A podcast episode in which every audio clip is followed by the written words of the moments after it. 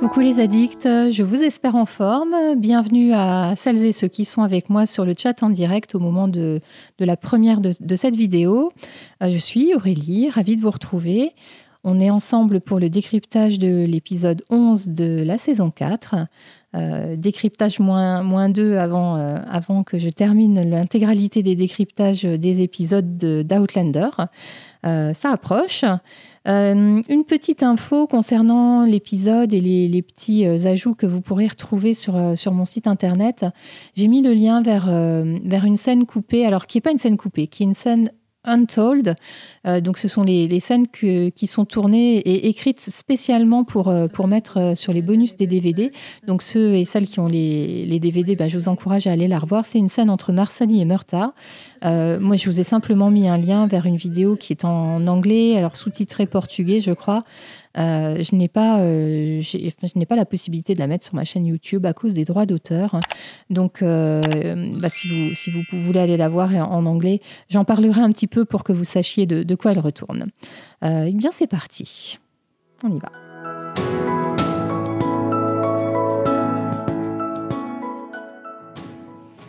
Eh bien, dans cet épisode, je trouve que euh, globalement, les personnages ne sont pas vraiment à la fête. Euh, tout le monde vit euh, un bas, un très très bas. mais bien sûr, en sous-jacent, il y a le thème de l'espoir hein, qui, est, quand même présent et qui émaille un peu tout l'épisode. D'ailleurs, le, le, titre de la version originale, c'est If Not for Hope. Donc en gros, ça se traduirait par euh, si ce n'est pour euh, l'espoir, enfin quelque chose dans, dans cet ordre-là. Et donc, euh, vous voyez, hope, ce, mot espoir est, bien présent dans le titre. le choix du titre pour la version française, c'est Tel père, telle fille, et il fait surtout référence à la scène finale entre Claire et Jamie, où Claire dit à Jamie que finalement Brianna est, comme lui. Hein. Mais en réalité, je ne sais pas ce que vous en pensez, mais je trouve que dans l'épisode, euh, on aurait plutôt aussi tendance à dire telle mère, telle fille. Et, je vais en parler après, donc je, ne dévoile pas. Euh, on retrouve dans l'épisode une famille qui est complètement euh, séparée, hein, éclatée, et donc ça impose plusieurs lieux. On est à Wilmington, on est à River Run, on est avec Claire et Jamie dans, dans, les forêts, et on est aussi un peu avec Roger et, les Mohawks. et donc plusieurs lieux et aussi plusieurs intrigues à suivre en même temps finalement, hein, puisque chaque chaque groupe de personnages a, bah, sa, propre, intrigue et, sa propre ligne en fait à, suivre. Donc il y a beaucoup beaucoup de choses à traiter, euh, même si globalement je trouve que la majeure partie du temps est, passée avec euh, Brianna à River Run. Euh, l'épisode commence par une courte séquence pré-générique euh, avec Roger sous la douche. Ce procédé de, de, nous mettre une scène juste avant le générique est, est, parfois utilisé par la série. Maintenant, ça fait déjà plusieurs fois qu'on l'observe.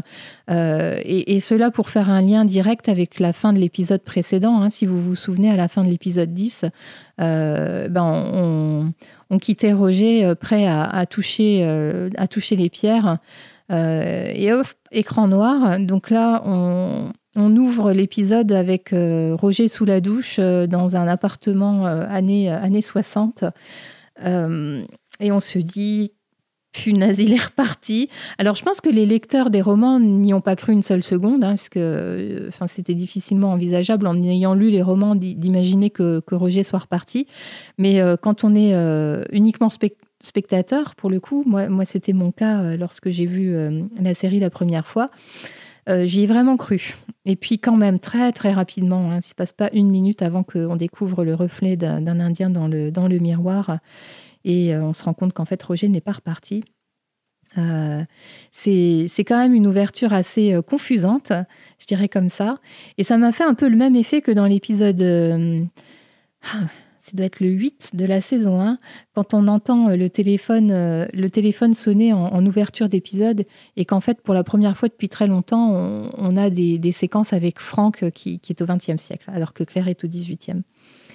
et donc voilà, en réalité, je disais, c'est une sorte de rêve hein, de Roger. Il se lave dans la rivière et il s'imagine sous la douche. Alors je sais pas comment il fait, c'est quand même bizarre parce que il était sous sous une douche bien chaude et la rivière doit quand même être plutôt froide.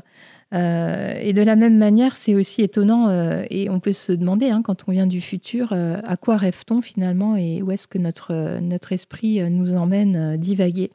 Donc pour Roger, visiblement, c'est sous une douche chaude dans les années 60, et ça peut donner peut-être un indice sur ce qu'il avait l'intention de faire. Parce que finalement, on ne sait pas si Roger a fait le choix de rester ou pas. Hein, ou s'il s'est fait rattraper par les Indiens euh, avant. En tout cas, les, images de l'épisode ne répondent pas à la question. Alors, les, les auteurs, hein, et j'ai entendu ça dans le podcast officiel, euh, qui était animé par euh, hmm, Matt Roberts, je crois, avec, avec qui? Ah non, c'était Meryl Davis et Tony Graffia, je crois. Enfin bref, et ils disent que la scène euh, où Roger se, fait reprendre a été tournée en fait, hein. donc ce qui veut dire que voilà, il s'est fait reprendre juste avant euh, de, réellement toucher la pierre. Euh, et c'est sans doute son hésitation qui a laissé le temps au Mohawk de, revenir vers lui, de le retrouver et de le capturer. Et, l'épisode, il ouvre donc sur Roger, il termine aussi avec Roger à son arrivée au, village Mohawk. Euh, avec, euh, avec ce gauntlet. Alors, j'ai pas trouvé comment on traduisait ça en français. Il n'y a pas vraiment de traduction. Mais donc, Roger est jeté dans la haie d'horreur. Et je n'ai pas fait de faute en disant ça. C'est mon petit jeu de mots. J'espère que vous aimez. Et donc, euh, Roger, voilà, la, la, la haie d'horreur entre les Indiens, et il est, il est frappé. Il se prend des coups, des, des, coups de bâton, des coups de pied, des coups de poing aussi, mais il se relève. Euh, ce qui veut dire qu'il a quand même un peu d'espoir. Il ne pourrait sans doute pas continuer si ce n'est parce qu'il a de l'espoir. Et je disais, comme c'est un thème de l'épisode, c'est sans doute ça qui l'anime à ce moment-là. Euh, parce que arriver dans ce village a dû être quand même plutôt impressionnant pour Roger, euh, avec les cris des Indiens, enfin ce décor complètement nouveau, des, voilà les, Indiens costumés. Roger, c'est un historien, mais là, il est vraiment en train de vivre l'histoire. Et il choisit d'avancer parce que c'est tout ce qu'il peut faire à ce moment-là. Et en fait, l'épisode se termine à nouveau sur un écran noir euh, ou une espèce de cliffhanger avec Roger. Donc, euh, suite au, prochain épisode, et on sait que le gauntlet, hein, donc cette, euh, cette je sais pas si c'est pas une procession, mais enfin, cette avancée entre ces rangées d'Indiens n'est pas terminée pour Roger. l'épisode a été euh, a été écrit par euh, deux, deux auteurs hein, qui ont déjà écrit des épisodes pour cette saison. Donc, euh, euh Brownwin Garrity qui a écrit l'épisode 5, Savages, c'est l'épisode où on retrouve Murta, hein, où Jamie retrouve Murta à Wilmington, et écrit également par Shaina Fewell qui a écrit l'épisode 6, c'est celui où William et, Lord John arrivent à Fraser's Ridge. moi, j'aime beaucoup l'esthétisme de, de l'épisode. donc, merci à la réalisatrice je trouve qu'il a fait une belle utilisation des paysages, des décors, et mention spéciale à, aux décors de River Run, que ce soit les intérieurs et encore plus particulièrement les, extérieurs. Je trouve que, la scène euh, euh, entre Brianna et Lord John Grey, lorsqu'ils sont sur les extérieurs, de l'autre côté euh, du petit cours d'eau hein, qui, passe devant la maison de Jocasta, ces plans-là sont vraiment magnifiques. On voit les esclaves qui travaillent en fond. Enfin, c'est super chouette. Et ce sont des belles couleurs. Et quand je dis belle utilisation des décors, je pourrais en dire autant euh, du village Mohawk, euh, de la tente aussi de Claire et Jamie à la toute fin d'épisode. Euh, et j'en reparlerai également. On découvre de nouveaux personnages euh, au cours de l'épisode, et puis on en retrouve d'autres, hein. donc tous ceux qu'on avait rencontrés à River Run euh, et qui avaient un peu d'importance dans, l'épisode, euh, c'était surtout l'épisode 2 de la, saison. Donc on retrouve Jocasta, bien sûr, on retrouve Phèdre, on retrouve aussi Ulysse. Il y a Campbell, donc cet ami de Jocasta qu'on avait vu dans l'épisode 2. On a le retour de Lord John Grey, hein, le chevalier blanc. Je développerai aussi après. Euh, c'est assez inattendu. Hein. Qu'est-ce qu'il fait là? C'est, quand même bizarre. Il n'est pas. Euh, il, est. Euh, enfin, l'état dans lequel il vit, c'est en Virginie, c'est pas en Caroline du Nord. Donc, pourquoi est-ce qu'il arriverait chez Jocasta? Quels sont les liens? C'est étonnant. ça, ça n'est pas expliqué en fait. Et puis, on a aussi ces nouveaux personnages. Donc, ce sont les prétendants de Brianna avec Forbes, Alderdice. Est-ce qu'on les reverra dans d'autres épisodes? On ne sait pas trop si ces personnages nous ont été présentés là euh, juste pour les besoins de l'épisode et de l'intrigue, ou si euh, ils les ont installés pour la suite. À ce moment-là, on ne le sait pas. Euh, Et je terminerai en disant que dans cet épisode, Claire et Jamie sont ensemble, mais ils ne sont pas vraiment connectés. De la même façon, Brianna est assez seule avec ses angoisses, son traumatisme. On la sent très très mal à l'aise dans, cet environnement. Euh, ça nous donne l'occasion de découvrir sa relation avec, euh, Jocasta. C'est un peu le choc, euh, le choc des cultures et le choc des époques, hein, d'ailleurs. on a aussi Murta et Fergus qui, sont là main dans la main pour exécuter la, mission qu'a confiée Jamie à, à Murta, hein, de, retrouver Bonnette. Et je dirais qu'on a dans l'épisode quelques moments héroïques. Euh, lorsqu'il sauve la mise à Fergus hein, à la fin de l'épisode. Euh, Marsali, qui prend son courage à deux mains pour, euh, pour faire une demande assez spéciale à Murta. Euh, Lord John Grey, qui, voilà, qui, je l'ai dit, c'est un peu le chevalier blanc de Brianna. Et puis, on a aussi des moments un peu. Hmm, piou, piou, piou, piou. Vous voyez, je ne sais pas trop quel mot choisir. Mais on a, on a Lizzie, gaffeuse, qui, euh, voilà, qui est fidèle à elle-même et qui fait la gaffe de, révéler, euh, euh, enfin, elle l'a pas fait exprès encore une fois, mais de révéler la grossesse de Brianna à, John Gray. D'ailleurs, ça me fait ça me fait marrer parce qu'un peu plus tard, lorsque Brianna demande à Lizzie justement d'aller organiser un peu son entrevue avec John Gray, euh, elle lui dit euh, d'être discrète. Je pense que Brianna commence à connaître son ami. Euh, et dans les moments un peu gênants comme ça, eh on a ce dîner, hein, très très clairement gênant.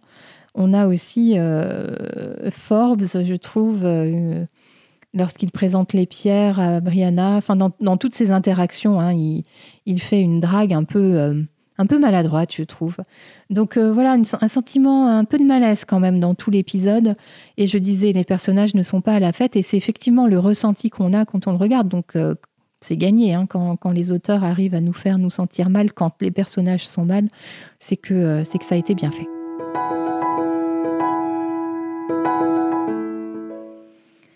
Allez, je vais vous parler de mes scènes top et flop et je commence par, par ma scène flop.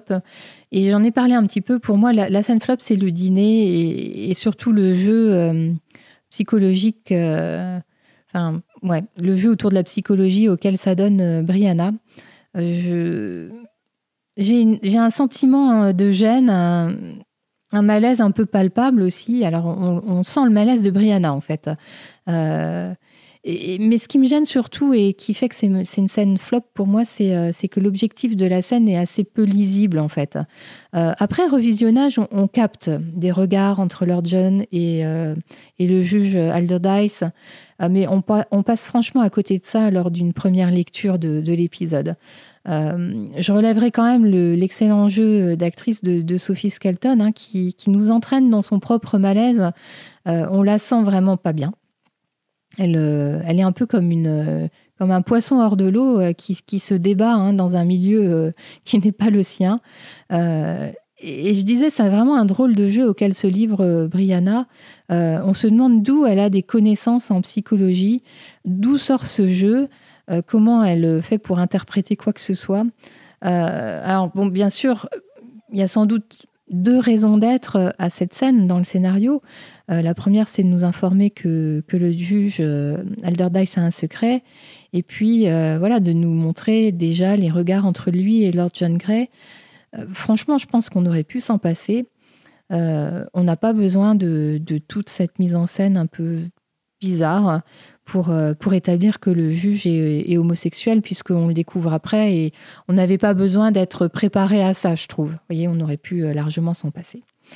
Euh, donc voilà pour ma scène flop. Ma scène top, j'ai eu du mal à choisir. J'ai hésité franchement entre la scène finale euh, entre Jamie et Claire et celle que je vais euh, vous présenter là. et je, parlerai quand même de la scène entre Jamie et Claire que j'adore. Hein. mais non, pour moi, quand je pense à l'épisode, la scène que je retiens, c'est la scène du chantage entre Brianna et Lord John Grey. Brianna est très directe, hein, elle n'y va pas par quatre chemins. Euh, donc forcément que Lord John y, retrouve des traits de caractère de Jamie, et d'où le titre aussi de l'épisode, tel père, telle fille. Et en fait, ce qui se passe là, c'est que Brianna, euh, n'ayant pas sa famille auprès, d'elle, finalement, elle se retourne vers, euh, vers l'ami de la famille, en tout cas celui qui s'est présenté comme tel. évidemment, elle n'est pas là pour parler de la pluie et du beau temps. elle fait une, une, demande en mariage très directe, qui est argumentée, qui semble réfléchie. Brianna semble avoir pensé à tout, bah, sauf à un truc en fait. Hein. Sauf au fait que Lord John est capable d'honorer sexuellement une épouse.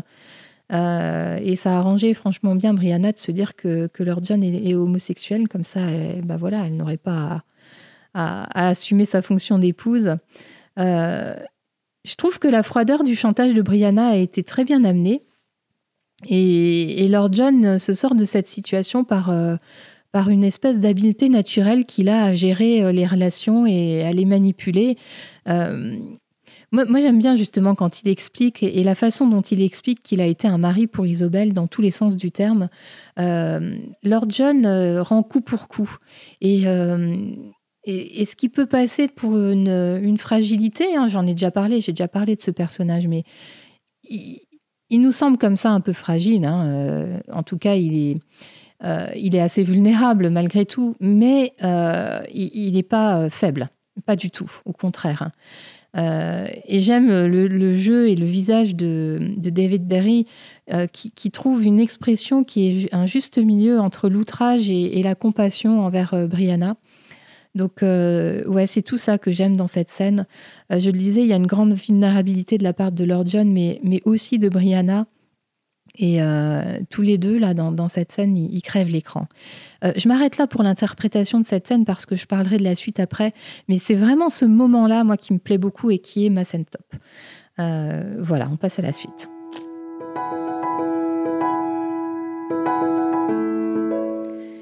Dans l'exploration des thèmes que j'ai choisi de faire, euh, enfin des, focus, euh, j'ai suivi un petit peu la diversité des, lieux ou des intrigues. Et donc pour commencer, j'ai envie de vous parler de ce qui se passe à Wilmington. on retrouve avec grand plaisir Fergus et, et Marsali et on découvre qu'ils hébergent Murta. Alors, c'est pour les lecteurs des romans, ça peut être surprenant que Fergus et Marsali soient encore à Wilmington à ce moment-là, euh, puisque dans le roman, ils sont, ils sont de retour à Fraser's Ridge.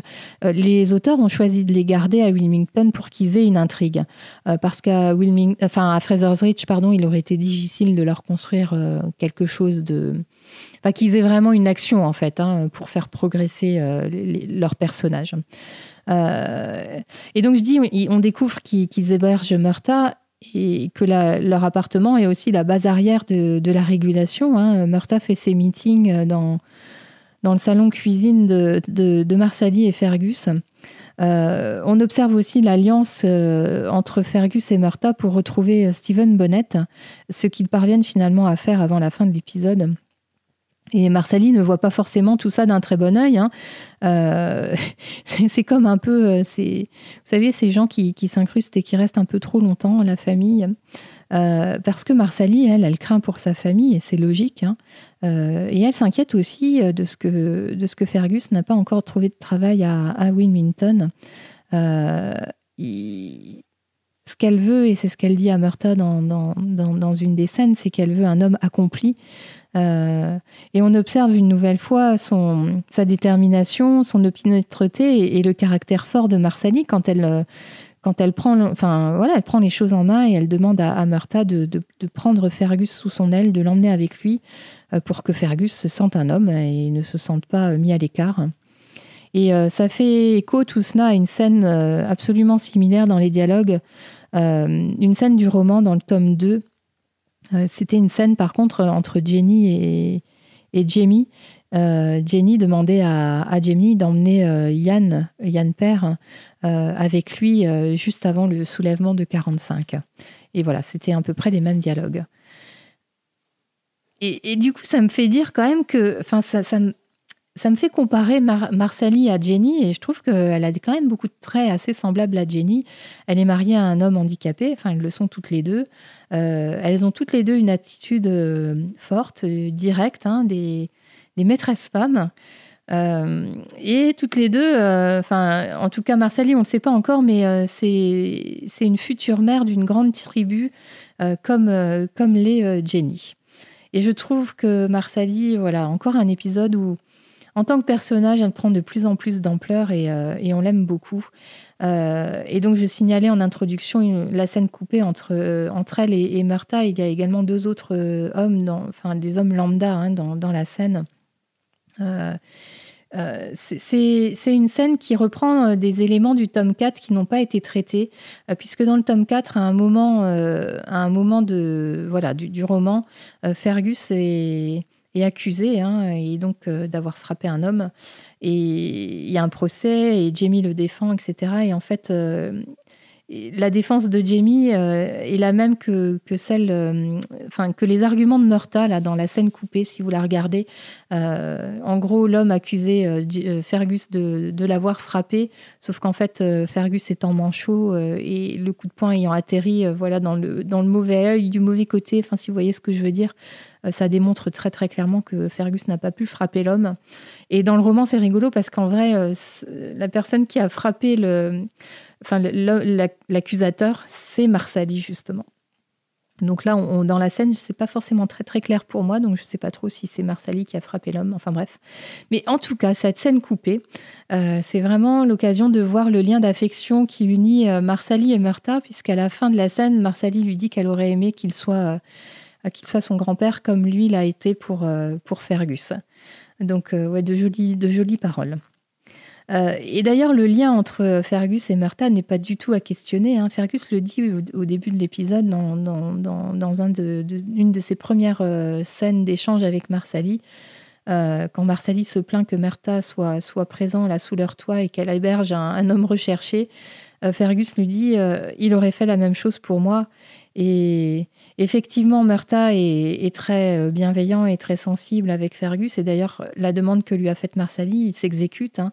Euh, il fait cette proposition à, Fergus de les rejoindre euh, dans, ses combats, dans, les combats de la régulation. Et, Fergus refuse en bon père de famille, euh, ce qui provoque un, sourire comblé de Marsali. elle a son homme, il est entier, en tout cas pour l'instant. il est accompli et il ne rêve pas d'autre chose que d'être auprès de sa famille, donc donc c'est chouette. Et, voilà, à la fin de, ces séquences à Wilmington, hein, on voit que la capture de, de euh, a pu être faite par, euh, par Murta et, Fergus. D'ailleurs, je trouve que c'est un peu trop facile. Hein. Euh, moi, je me serais attendu à un peu plus de résistance ou de malice de la part de Stephen Bonnette. Là, il se fait vulgairement assommer. C'est bizarre.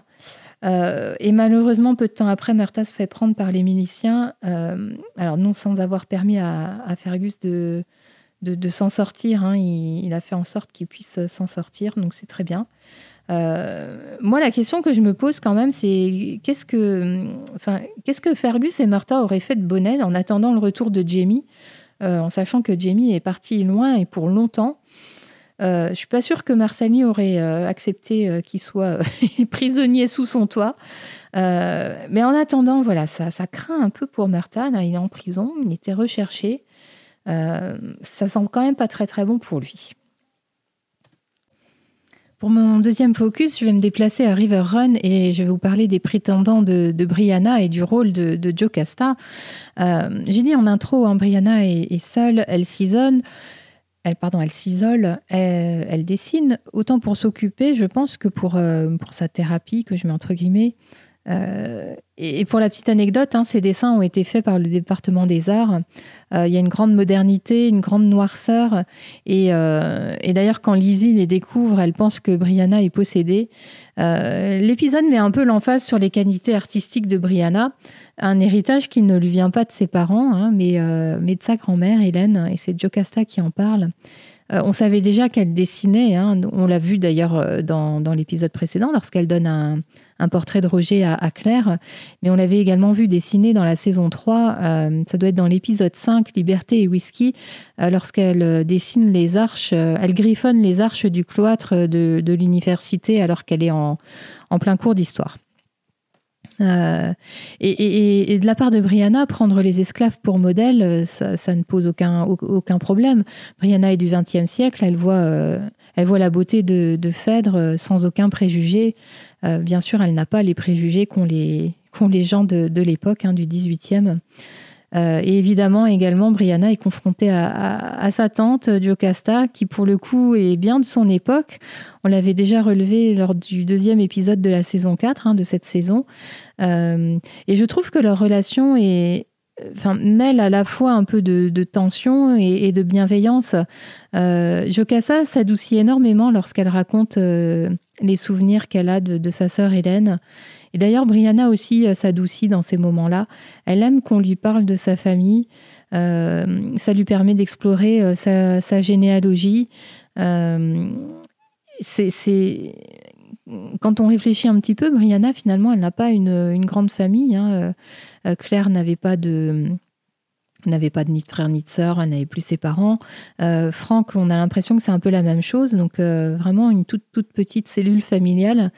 Et, d'ailleurs, quand, je, quand je dis ça, hein, elle aime qu'on lui parle de sa famille dans le roman, c'est lorsqu'elle lorsqu'elle est à la Librock hein, et que euh, ben, qu'elle est entourée de, Jenny, Yann et de tous leurs enfants, euh, qu'elle découvre beaucoup de choses, sur, euh, notamment sur sa grand-mère Hélène.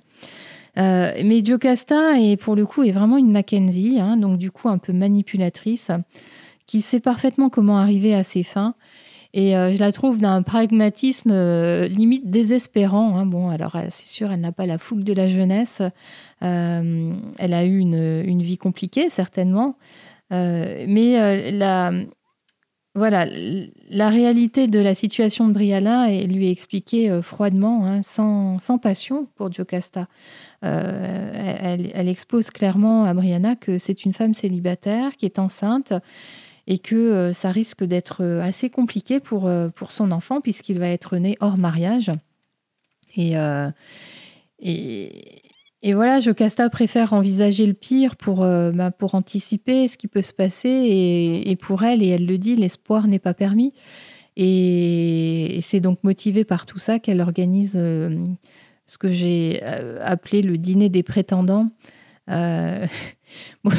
J'ai parlé de ce dîner, hein, il, fait partie de mes flops, mais franchement, la tête de tous ces hommes euh, la façon, euh, leur façon d'interagir, de se présenter à, Brianna, ça fait un peu combat de coq. Tout ça, ça vaut quand même son petit pesant d'or. Euh, j'aime beaucoup la tête de Campbell, la tête de, de, de Pippin.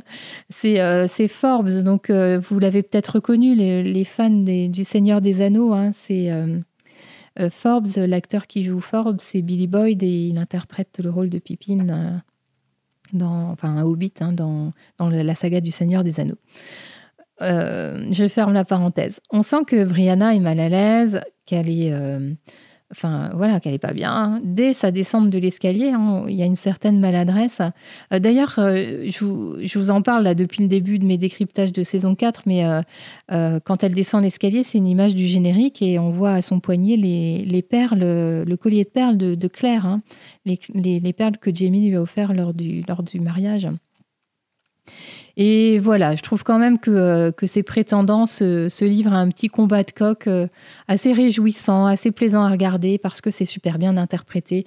Euh, les expressions faciales des, acteurs, leur, leur jeu corporel.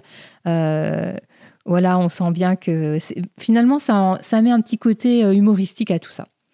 Euh, et, j'en reviens à la relation entre Brianna et Jocasta parce qu'on sent quand même qu'entre elles deux, il y a une espèce d'impasse culturelle et personnelle. C'est lié à leurs époques. Et Jocasta réalise que la, pomme ne tombe jamais vraiment loin de l'arbre. Euh, Brianna est aussi intelligente et directe que Claire. Et, euh, et Jocasta l'apprend un peu à ses dépens. Brianna est très très franche, hein. elle n'hésite pas à, dire clairement ce qu'elle pense à, à Jocasta, elle n'a pas peur d'elle. Et, moi, je pense quand même que malgré tout ça, Jocasta ne veut vraiment que le bien de sa grand-nièce. Euh, quand elle lui expose tous les soucis à venir pour son enfant, c'est là que Brianna commence à réaliser. Euh, certes, euh, il y a ce qu'elle veut elle, mais elle ne doit plus penser qu'à elle. Il y a son enfant à naître. Et je pense qu'elle doit se demander qu'est-ce qui se passerait si Roger ne revenait pas, vraiment. Et donc je disais, Jocasta est pragmatique, hein, elle n'a pas une vie facile, ce n'est pas vraiment une rêveuse, ses expériences passées l'ont rendue comme elle est. Alors à ce stade de la série, et pour ceux qui ne sont que spectateurs, euh, on ne connaît pas trop le passé de, Jocasta, hein, mais c'est dans la saison 5 qu'on en découvre un peu plus. Et quand on, a, quand on a le regard de cet épisode avec ce qu'on sait de la saison 5, on, comprend mieux pourquoi elle agit comme ça. Jocasta aimerait vraiment une famille et elle est franchement désespérément seule, même si elle est très entourée, mais ce, sont ses esclaves. Hein. Euh, et, lorsque Jocasta euh, se réjouit de la demande à venir de, Forbes, hein, elle entend que c'est Lord John Grey qui, a demandé la main de Brianna. Euh, et, et, je lui trouve un regard et une fierté assez amusés. Alors une grande surprise certes, mais, mais je me dis que Jocasta se dit à ce moment-là, ah là là, ah, elle a réussi. C'est une sacrée petite maline. Et elle lui dit d'ailleurs, hein, c'est une vraie Mackenzie. Donc ça, prouve quand même voilà toute l'admiration et, la fierté qu'elle a pour, euh, pour sa grand-nièce. Et on reste à Riverrun et j'ai envie de vous parler de Lord John, forcément. Je l'ai surnommé le chevalier blanc euh, dans mes impressions générales parce que euh, c'est vraiment, c'est vraiment comme ça que je le vois.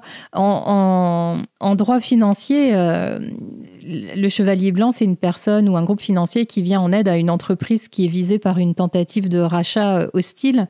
Alors là, bien sûr, euh, euh, Brianna, euh, c'est pas pas une, tentative d'achat hostile, mais c'est pas souhaité. Hein. Il sauve Brianna de la demande en mariage de Forbes. Et John, Gray dénoue une situation un peu critique. Ben, il a vraiment le rôle du sauveur. Et ce n'est pas la première fois que, John Gray fait cela pour les fraiseurs. Il l'avait fait pour Jamie, bien sûr, dans la saison 3. Et, en fait, quand il arrive, euh, c'est vraiment. Euh, enfin, quand, je dis chevalier blanc, c'est vraiment cette image que j'ai là. J'imagine euh, quand il arrive à River Run, c'est un petit événement en soi. Hein. c'est Phèdre qui en parle à, Brianna lorsqu'elle veut lui faire une robe. et lors de son arrivée, tous les regards sont sur lui. on voit que les prétendants de Brianna ne sont pas super ravis. Hein. Bien sûr que la présence de, de Lord John Grey les efface complètement. Euh, il arrive une première fois à point nommé, juste au moment où euh, Forbes présente euh, les, pierres précieuses à, Brianna. D'ailleurs, au sujet des pierres précieuses, c'est pas super super développé, mais dans le roman, il y, a tout un contexte à, ces pierres, puisque Brianna a en tête bah, un éventuel futur voyage de retour au XXe siècle, et vous le savez maintenant, il y a besoin de pierres précieuses. Et dans le roman, lorsque Forbes lui présente euh, une émeraude, un saphir, un, rubis et un diamant, euh, il ne manque que euh, une pierre, la topaze peut-être, et, la collection est complète. Et c'était dans les notes de, de Gélis. là, là, même si les dialogues sont repris du roman textuellement, il n'y a pas tout ce subtexte hein, par rapport à, eh ben, à l'utilité des pierres précieuses. Euh, je referme cette parenthèse. Euh, et je, vous parle à nouveau de Lord John. Lorsqu'il se retrouve à table, il est en, bout de table, hein. il a une place d'honneur.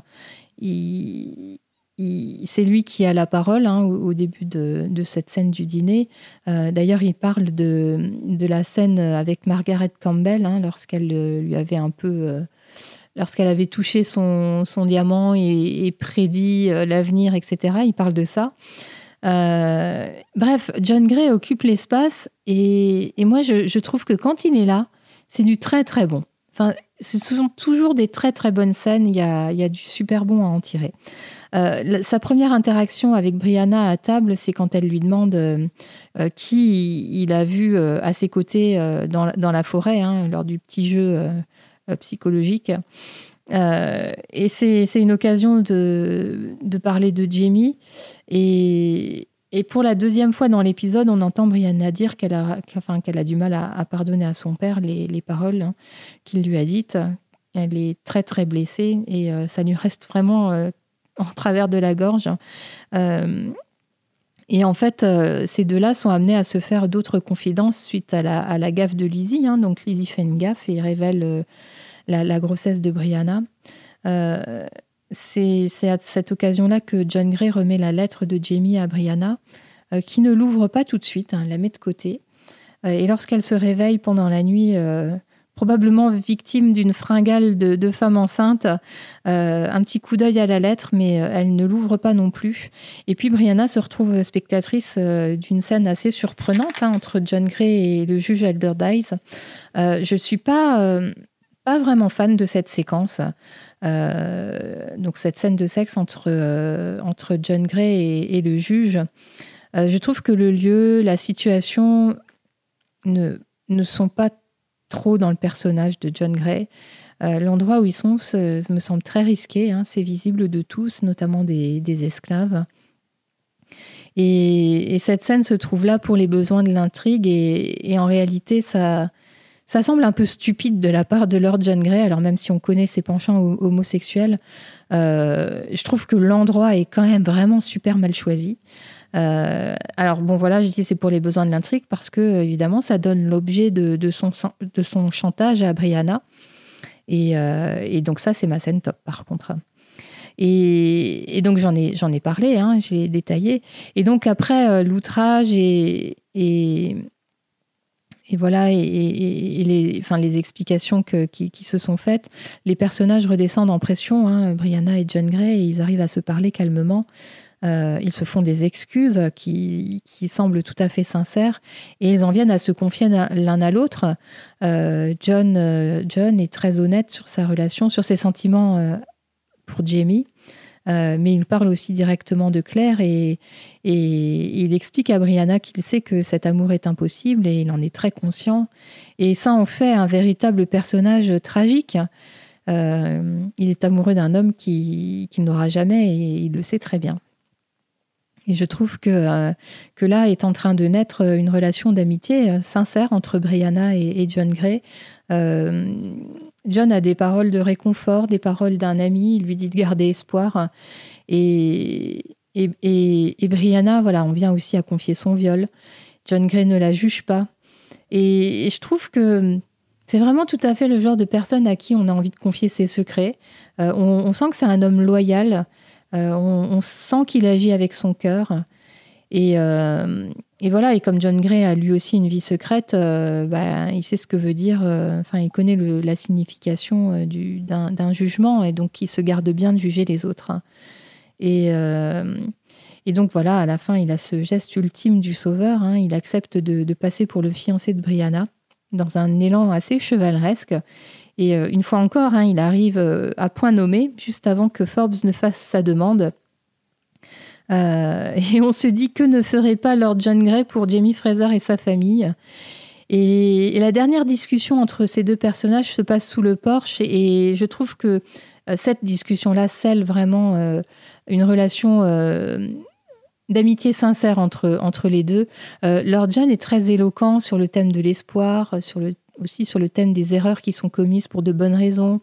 Euh, il lui parle d'une belle façon aussi sur, euh, sur l'amour qu'on peut porter à un enfant qui n'est pas de son sang.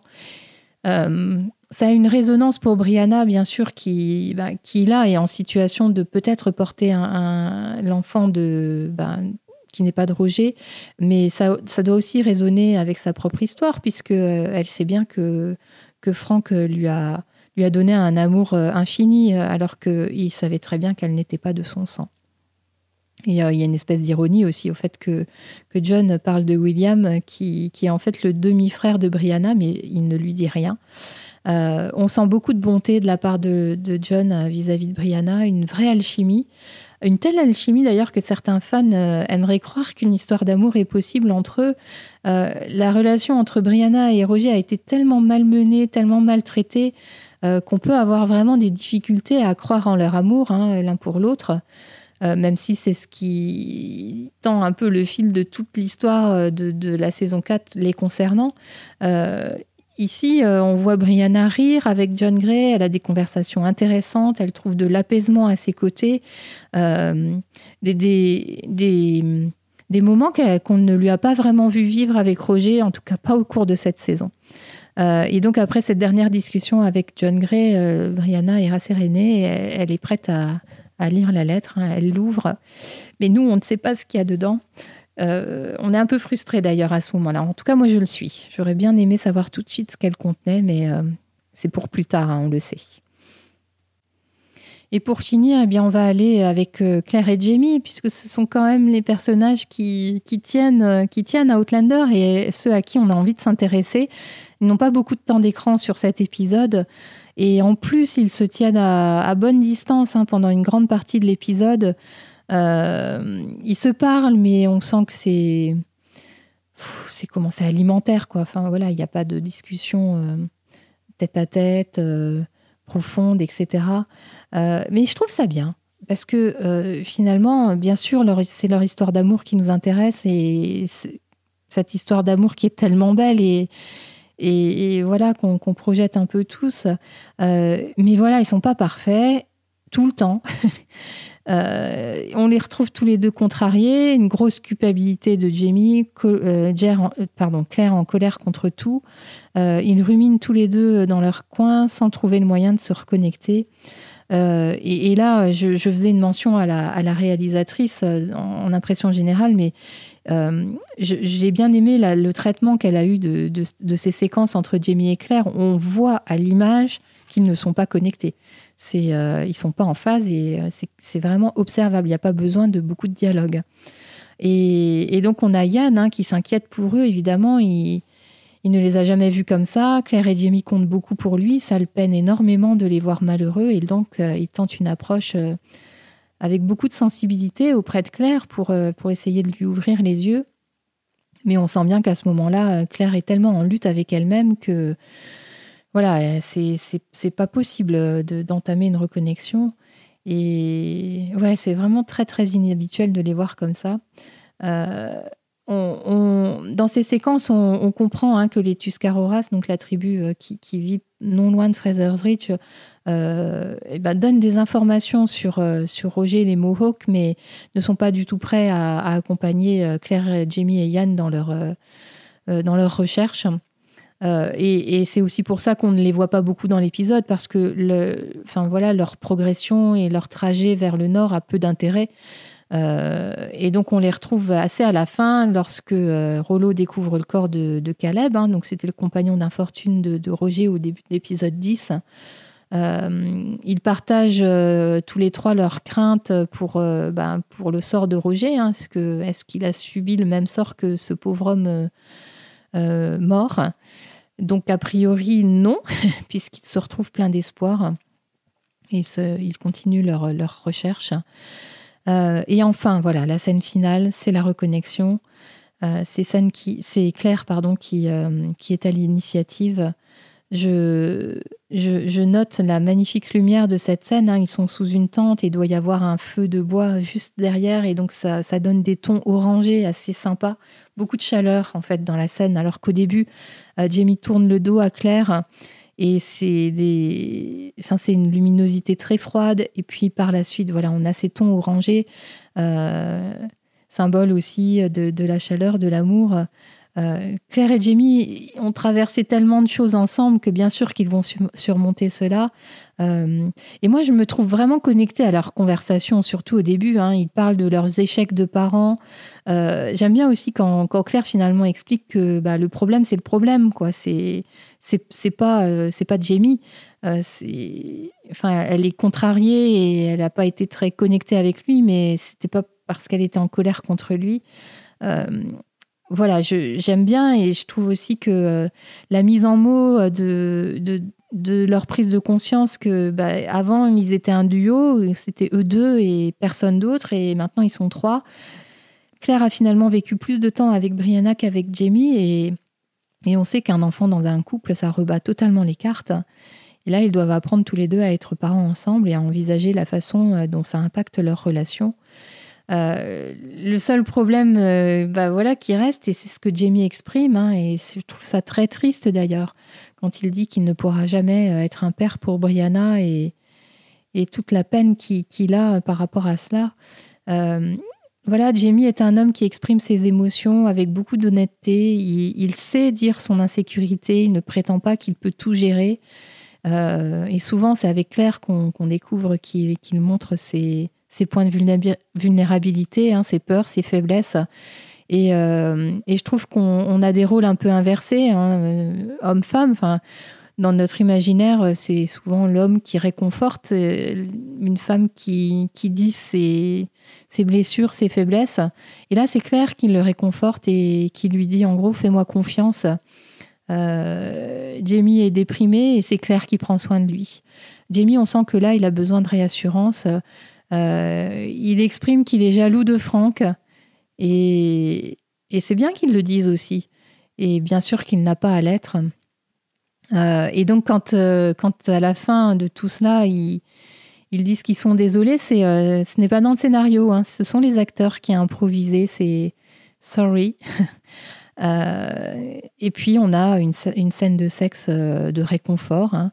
Alors, si on parle un peu des scènes de sexe de la saison 4, c'est vrai qu'on reste un peu sur notre fin. Euh, enfin, je dis c'est vrai que parce que c'est ce que j'ai beaucoup lu. c'est clair, c'est évident. les, scènes de sexe aussi sont beaucoup moins explicites, mais comme toujours, elles disent quelque chose de, là où en est la relation entre Claire et Jamie. je trouve que cette scène-là est, douce et voilà, c'est vraiment euh, du sexe de réconfort, euh, censé euh, guérir et enterrer un peu les voilà ces, moments où ils n'étaient pas connectés. C'est de la reconnexion et donc c'est doux et on n'a pas besoin d'en voir beaucoup plus.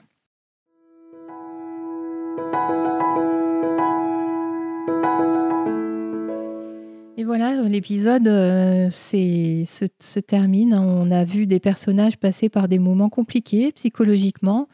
Au début, chacun choisit d'être euh, seul, soit par souci ou culpabilité ou, colère.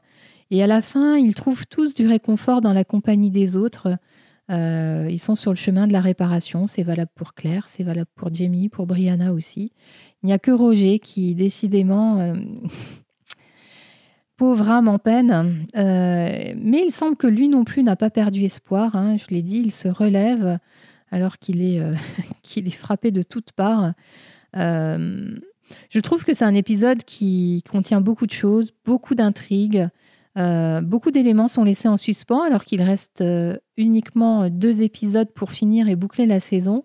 Ça me fait un peu penser à, la fin de la saison 3 qui, qui, qui s'était accélérée à un rythme complètement dingue. là, on a envie de, premièrement, connaître le contenu de la lettre. En tout cas, c'est mon cas. Euh, deuxièmement, ben, on a envie de savoir ce qui va arriver à Murta. En tout cas, euh, on sent que les choses ne euh, sont pas très joyeuses pour lui. troisièmement, ben, on a Stephen Bonnet qui est arrêté, emprisonné. Est-ce qu'il va enfin pouvoir être puni pour l'ensemble de, de, son œuvre, de ses crimes? Et puis surtout, on se demande, on se questionne pour Roger, est-ce que Claire et Jamie vont pouvoir le retrouver, le ramener Bref, beaucoup, beaucoup de choses à traiter avant la fin de la saison. Il me reste encore deux décryptages à vous livrer. Ils arriveront euh, très très prochainement, je vous promets. Euh, bien, écoutez, euh, je vous remercie pour avoir été avec moi dans le chat, pour celles et ceux qui sont là.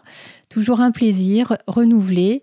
je vous encourage à mettre un petit pouce pour la vidéo. Abonnez-vous si ce n'est pas fait.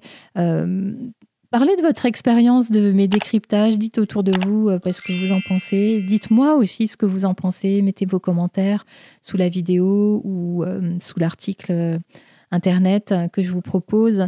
ben voilà, c'est terminé pour aujourd'hui. Je vous dis à très bientôt. Prenez soin de vous.